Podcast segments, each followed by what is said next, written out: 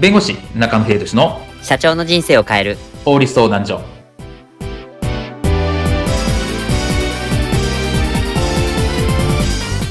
こんにちは弁護士の中野秀俊です。こんにちはアシスタントの堀内隆です。この番組は IT 専門の弁護士中野秀俊がこれはすぐに使える法律主に企業法務の知識を分かりやすくそしてちょっとコミカルにお伝えする番組です。よろしくお願いいたします。今回のテーマはどっちシリーズ第1弾 AI が作った絵に著作権はあるのかないのかです。このケースは OK か NG か果たしてどっちのどっちシリーズ第1弾。今回は AI が作った絵に著作権はあるのかないのかについてジャッジいただきます。SNS でも話題になったミッドジャーニー。キーワードで絵を仕上げる AI として画期的な仕組みが話題を呼びました。しかしこれはいわゆる著創作物にあたるもの。AI が作った創作物には著作権が発生するのでしょうか。今回は AI と著作権についてお話を伺います。では、AI と著作権についてこういったシーンはありませんでしょうか。社長、最近 AI が絵を描くようになったってご存知ですか？へえ。なんでも、かなりなんかこう絵画っぽく、本物の絵っぽく描くみたいですよ。例えば？例えば、あの、ひまわりを描いてってこうリクエストすると、まあ、本当にこのゴッホの油絵のような感じとか、ほうほう。犬とか夜空とかこうリクエストしたら、まあそのね、犬とか夜空の油絵っぽいのとかもできるらしいんですよ。マジか。すごい時代になりましたよね。まったくだよな。社長だったら何を書いてもらいたいですか？うーん。実はもうその AI 持ってた。昨日アカウント作ったよ。え、マジっすか？よーし、じゃあ早速試すか。うーん。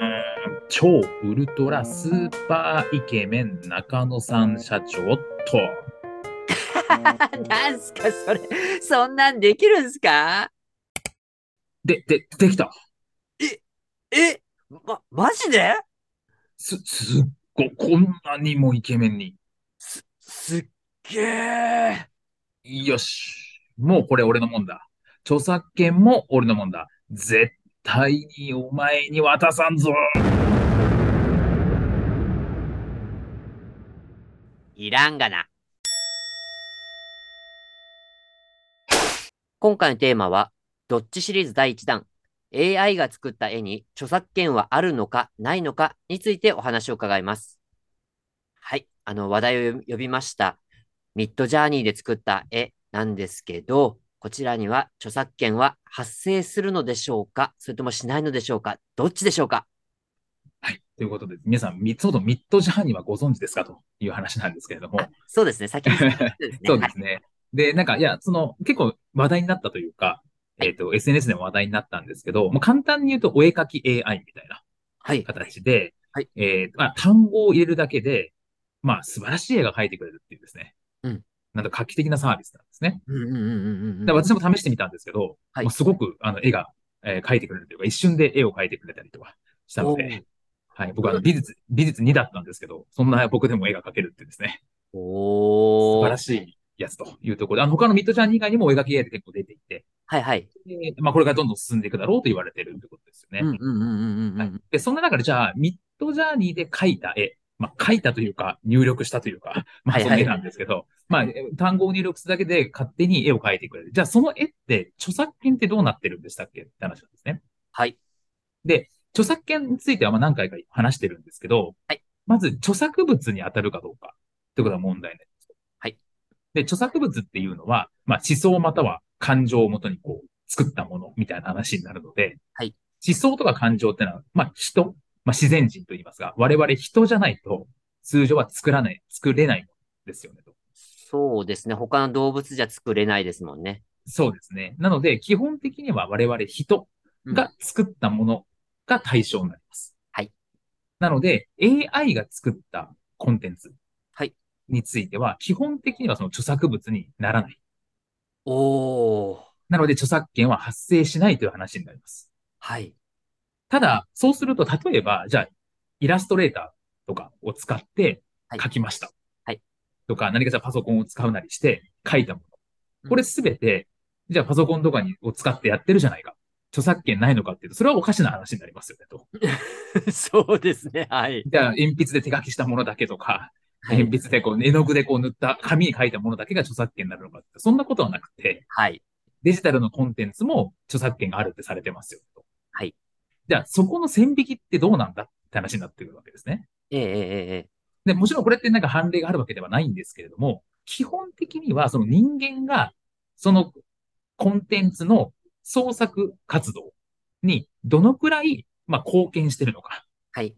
まあ、寄与っていうんですけどうん、寄付するの木に与える。まあ、寄与度なんて言ったりしますけれども、はい。はい。はい。主にその人間が作ってるものなのか、その手段として、その、そのコンピューターなりをつく使っているのか、うんうんうんそれとも人間はあまり何もやってなくて、ほぼほぼその AI なりコンピューター上で作られたのか。それによって違うかなと思うんですね。ああ、なるほど。こう、道具として使ったのか、まあ、それとももう、ただ自動で、なんか、カチッと打って、こう、出来上がったものなのかっていう、なんか、まあ、ちょっと曖昧かもしれないですけど、そういう違いなのかなっていう。あ、そうですね。まさにおっしゃる通りですね。例えば、普通にパソコンを使って文章を書きました。それをネットにアップしてます。ってなると、文章を作ったのは人間。はいで、手段として、まあ、パソコンだったりとかインターネット使って表示してるって話なので、当然その場合は人間に著作権がありますし、はいイラストレーターなどを使って絵を描きましたとか、はいなんかコンテンツを作りましたって場合は、もうイラストレーターを道具として使ってるだけで、うん創作したのは人間ですよねって話になるので、人間、その人に著作権があります。そんな感じですと。はい。で、じゃあ今回ミッドジャーニーの場合どうなんだって話なんですけれども、やっぱこれは例えば、一単語、例えば、えー男性とかですね、とか、えーイケメン男性とか入れた、入れたとしましょうと。はい。そうすると勝手に作ってくれましたみたいな話になるとう、んそれはなかなか本当にただ打っただけというか、うんほぼほぼ、そのミッドジャーニー、AI 側が作ったよねって判断されちゃうかな、というふうに思います。寄与度があまりにも少ないので、著作権はないかなという形になります。はい。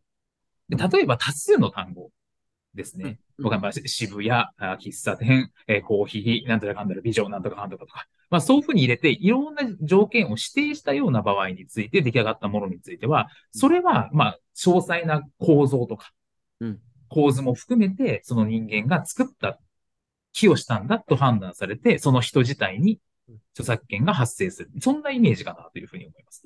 なるほど。そこに、その、まあ、感情が関わる意図が発生しているであろうというところが判断できる材料があれば、そこに著作権が発生する可能性が高いってことでしょうか？あ、そうですね。だから人間がかなりそこの作業に入り込んでいるみたいな。うんうんうんうん。って形で、実際絵描くのはもちろん AI なんですけれども、条件も含めてかなり細かい単語を入力しているみたいなうんうんうん話になってくると、そこはかなり人間が寄与している。